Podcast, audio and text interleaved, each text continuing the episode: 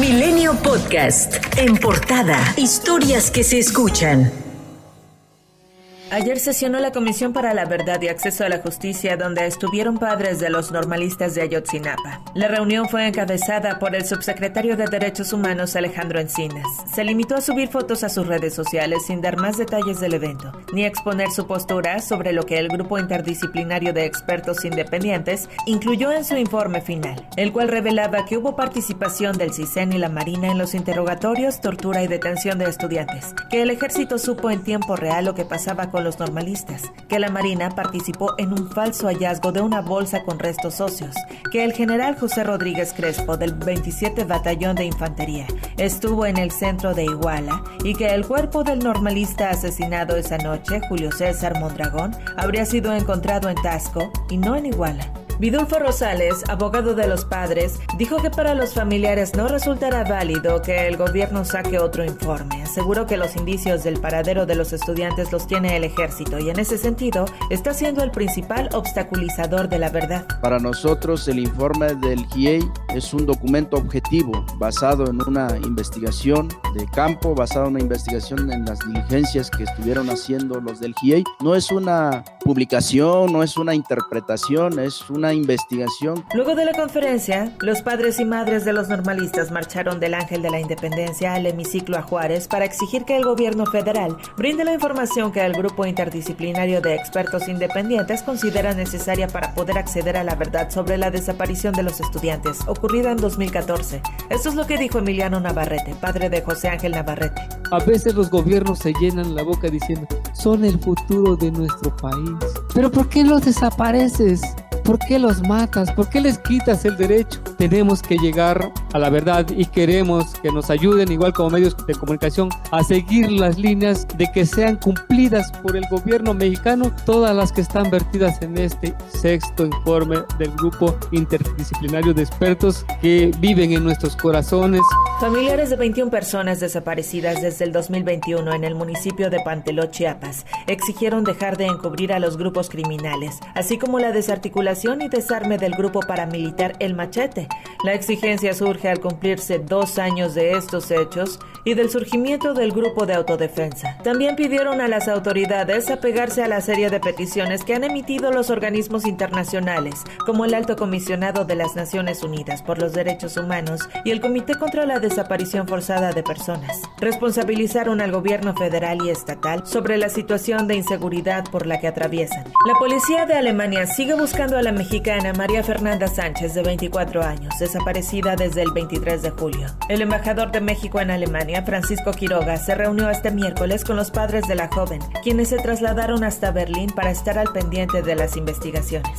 La Casa Blanca advirtió que pese a que las relaciones con México son buenas, las boyas con púas colocadas por el gobierno de Texas en el río Bravo para frenar migrantes pueden perjudicar el trato diplomático entre ambos países. El embajador estadounidense en México, Ken Salazar, reconoció como ofensiva la colocación del cerco. Confirmó que se presentó una denuncia contra el gobernador tejano Greg Abbott. Por su parte, la Comisión de Asuntos Fronterizos y Migratorios del Senado hizo un llamado al gobernador tejano a que cese de inmediato y reconsidere la implementación del cerco de boyas. Los legisladores condenaron la violación al Tratado de Aguas de 1944 firmado y ratificado por ambos países. Insistieron en un diálogo constructivo. En Tecuanapa, Guerrero, un enfrentamiento entre integrantes de la Policía Comunitaria, Unión de Pueblos y organizaciones del Estado de Guerrero contra presuntos integrantes de un grupo criminal dejó como saldo siete muertos.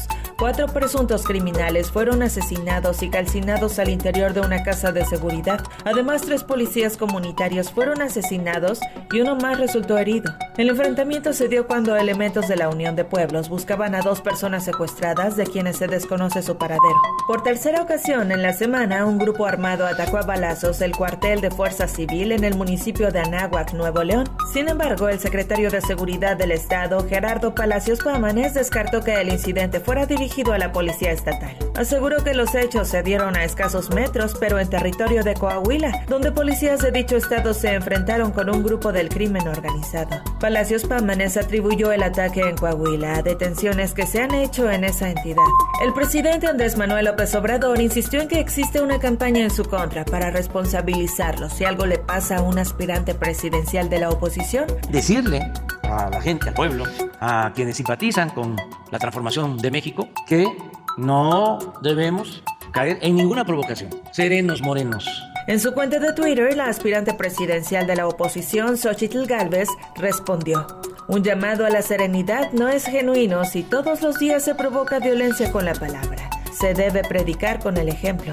Y el presidente de la República continúa hablando del proceso electoral, a pesar de tener medidas cautelares vigentes que se lo impiden, para mantener la imparcialidad y neutralidad. Presumió que en dos encuestas recientes su partido, Morena, encabeza por mucho las preferencias electorales rumbo al 2024. Lo expuso en su sección No lo digo yo. Por difundir estas encuestas, el PRD denunció al presidente ante el INE al acusarlo de violar las medidas cautelares que le impiden hablar de temas electorales.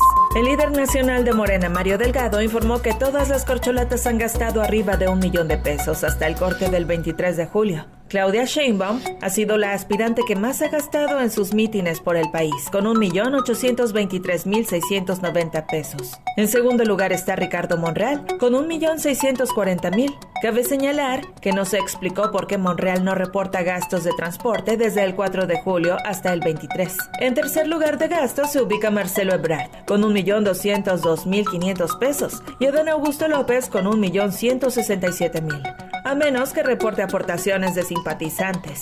Aún faltan 32 días de recorrido. Por cierto que el dirigente de Morena, Mario Delgado, dio luz verde a las corcholatas de Morena para que debatan con los aspirantes de la oposición. No podemos prohibir si cada quien como aspirante pues decide debatir con quien quiera. Donde sabemos que no habrá es entre los aspirantes que participan en el proceso de Morena. Es la única prohibición que existe. A más de una semana de que organizaciones ambientales reportaran un derrame de crudo en los campos petroleros Ekbalam en Campeche, apenas ayer el director de Pemex, Octavio Romero Oropesa, dijo que el derrame no es de crudo pesado, sino ligero, el cual se extendió en un área de 17.83 kilómetros. Además aseguró que en todo el océano, especialmente en la zona de Campeche, hay fracturas naturales de millones de años llamadas chapopoteras que emiten hidrocarburo, y descartó que el llamado chapopote popote que llega a las costas de Tamaulipas, Tabasco o Veracruz sean remanentes del derrame de Pemex. Wilbert Cosmópulos, presidente de la Federación de Pescadores de Cárdenas, dice que las autoridades no tienen conocimiento de lo que sucede. Pues la mera verdad están muy mal informados. Era una mancha este, de 162 este, hectáreas y después fue creciendo y fue creciendo hasta el grado que rebasó. Para nosotros que fue una fuga, hay una fuga frente a Paraíso que la tenemos detectada y esto empezó con lo, de la plataforma. Posteriormente, a los 5 o 6 días que nosotros detectamos eso, fue cuando hubo la, explosión y no lo pudieron detener. Eran planchas más grandes que un campo de béisbol. Milenio Podcast.